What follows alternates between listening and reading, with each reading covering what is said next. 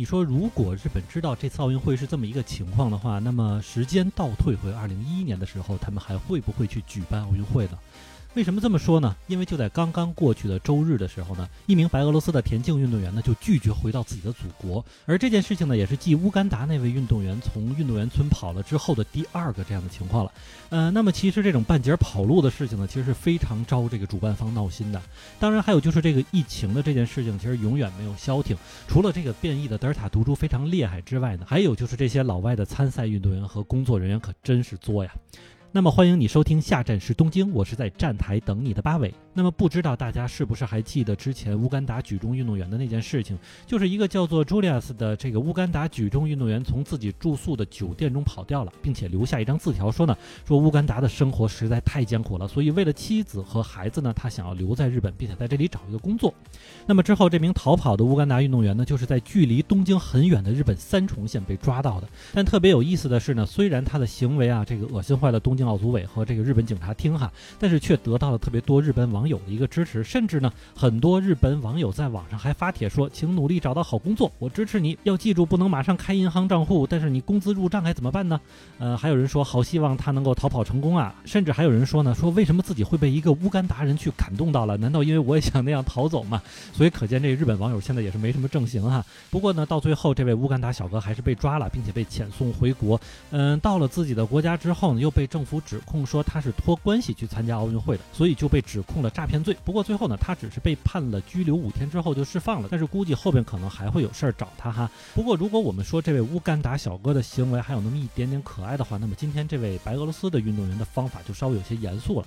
这名拒绝上飞机的白俄罗斯运动员名字叫克里斯蒂娜·齐马努斯卡娅哈。根据他自己的说法呢，他是被教练强行带到东京羽田机场之后呢，然后他拒绝上飞机了，并且在机场他还告诉这个警察和媒体记者说，他说我绝对不会回到白俄罗斯，并且要求其他第三国给予他相应的庇护哈。虽然这里边并没有提到是政治庇护，但是结果可能是差不多的。那么这名白俄罗斯的选手克里斯蒂娜呢，是在七月三十号的时候曾经代表白俄罗斯队呢参加了女子田径一百米跑的。第一轮预赛，并且呢以十一点四七秒的成绩名列了小组第四，其实成绩还不错哈。如果没有这档子事儿的话呢，他应该是在今天参加女子两百米的一个预赛。不过我也查询了一下他这样做的一个理由啊，其实似乎起因还是比较简单的，就是因为他的主教练在没有经过他同意的情况下呢，就要求克里斯蒂娜参加四乘四百米的一个比赛。然后他在向自己的主教练表达了对这件事的不满之后呢，主教练就说我要开除你了哈。那么他就是不高兴了。之后克里斯蒂娜就在自己的这个 Instagram 上就说了哈。就说上边这些人应该多多考虑和尊重，并且听取运动员自己的意见哈，巴拉巴拉的是这一些。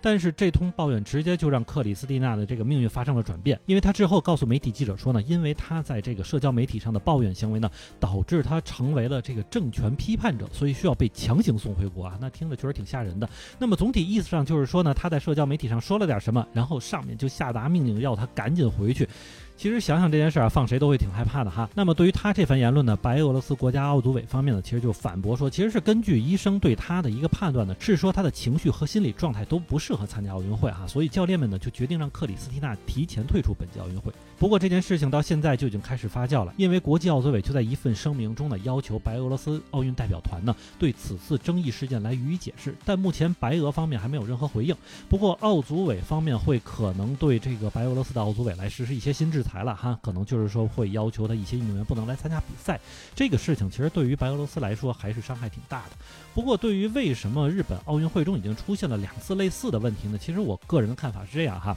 严格说，有计划的跑路其实只有一次，就是那次乌干达运动员的问题啊。因为可见他在之前就是计划好跑路的事情了，也和家里说明白，只不过他是没想到这么快就被抓回去了。那么对于第二个白俄罗斯的这个克里斯蒂娜呢，从目前暴露的信息上来看呢，其实更多还是说和他团队的教练吵架吵大了，结果一下子就上升到了这个半个国际事件。而且我也看到有些媒体说啊，这个事件的本身呢是和白俄罗斯总统卢卡申科的一些政治决策相关，但是我个人认为这件事情并没有上升到这个地步，否则其实他是等不到今天的哈，他来了就应该去申请这件事情。另外呢，克里斯蒂娜本身的这个社交媒体账号上也没有说别的，其实更多就是说教练本身不怎么样，所以严格来说呢，这个根本并不是有计划的一个跑路啊，或者是一个什么寻求庇护的这么一个行为。那么这件事情非常有可能在之后就会变成一个内部矛盾和解的一个事儿。但不得不说啊，这个。克里斯蒂娜这位大姐还真是挺刚的哈。而且呢，我也在这个事情之后查询了一下往年奥运会的情况。虽然这样的情形并不多，但是在二零一二年的奥运会上，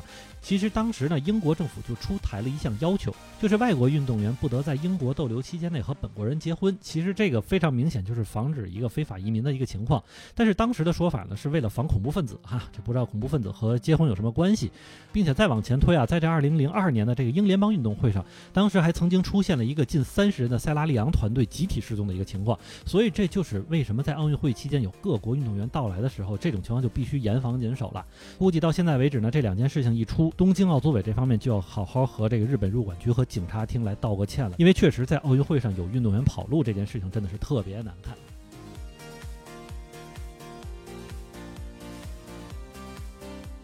您正在收听的是下站是东京，我是在站台等你的八尾。听东京奥运更多爆料，请在喜马拉雅首页搜索“东京奥运说”。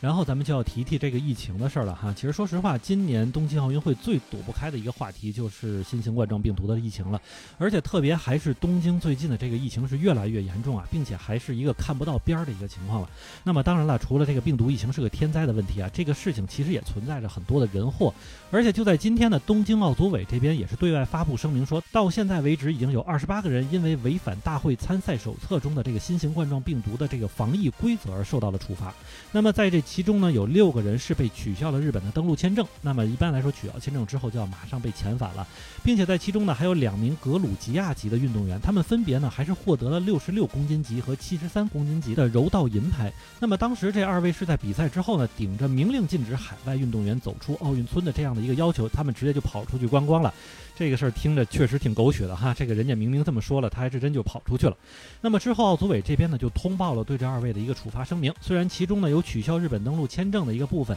但是外界一直猜测的将如何处理他们所获得的奖牌的问题呢？奥组委这方面其实说的含含糊糊啊，也就是对记者说，经过适当的考虑，那么处分是已经决定的。那么言外之意就是说，这个奖牌发到人家手里了，其实也没法拿回来，所以就这样吧。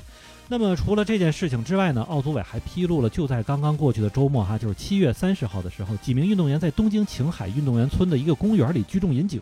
那么结果应该就是在当时不光是饮酒，还有大声吵闹的一个情况，就直接把警警察给招呼去了。警察就把他们驱散之后呢，那么这个事情又是捅到了奥组委这边。不过事情现在是怎么解决，奥组委呢还没有说，现在只是呢在调查阶段之中。其实这种事情现在屡屡发生，倒也不是奥组委这边非常疏于管理啊，就是因为东京奥组委作为体育协。会这样的一个机构呢，其实它并没有足够的权限来限制海外运动员的行动，而且如果一旦限制运动员行动的问题闹大了之后呢，还特别容易招致国际上的一些问责。其实这里边大家就可以参考我上一期节目之中呢，对于新冠检查呈现阳性的运动员的一个隔离问题啊，当时甚至这件事情都已经闹到大使馆那边去了。所以总体下来说呢，奥组委这边呢也挺冤枉的，他只能是在运动员违反了规则之后，施以像类似取消签证啊、警告啊，甚至要求写检查这样的一些无关痛痒的解决方法。但是呢，从现在犯事儿的运动员来看呢，其实多是欧洲方面的运动员哈。那么在之前欧洲那边实施疫情管制的时候，其实我们也可以从很多新闻中发现，那边的民众确实就是不太听话。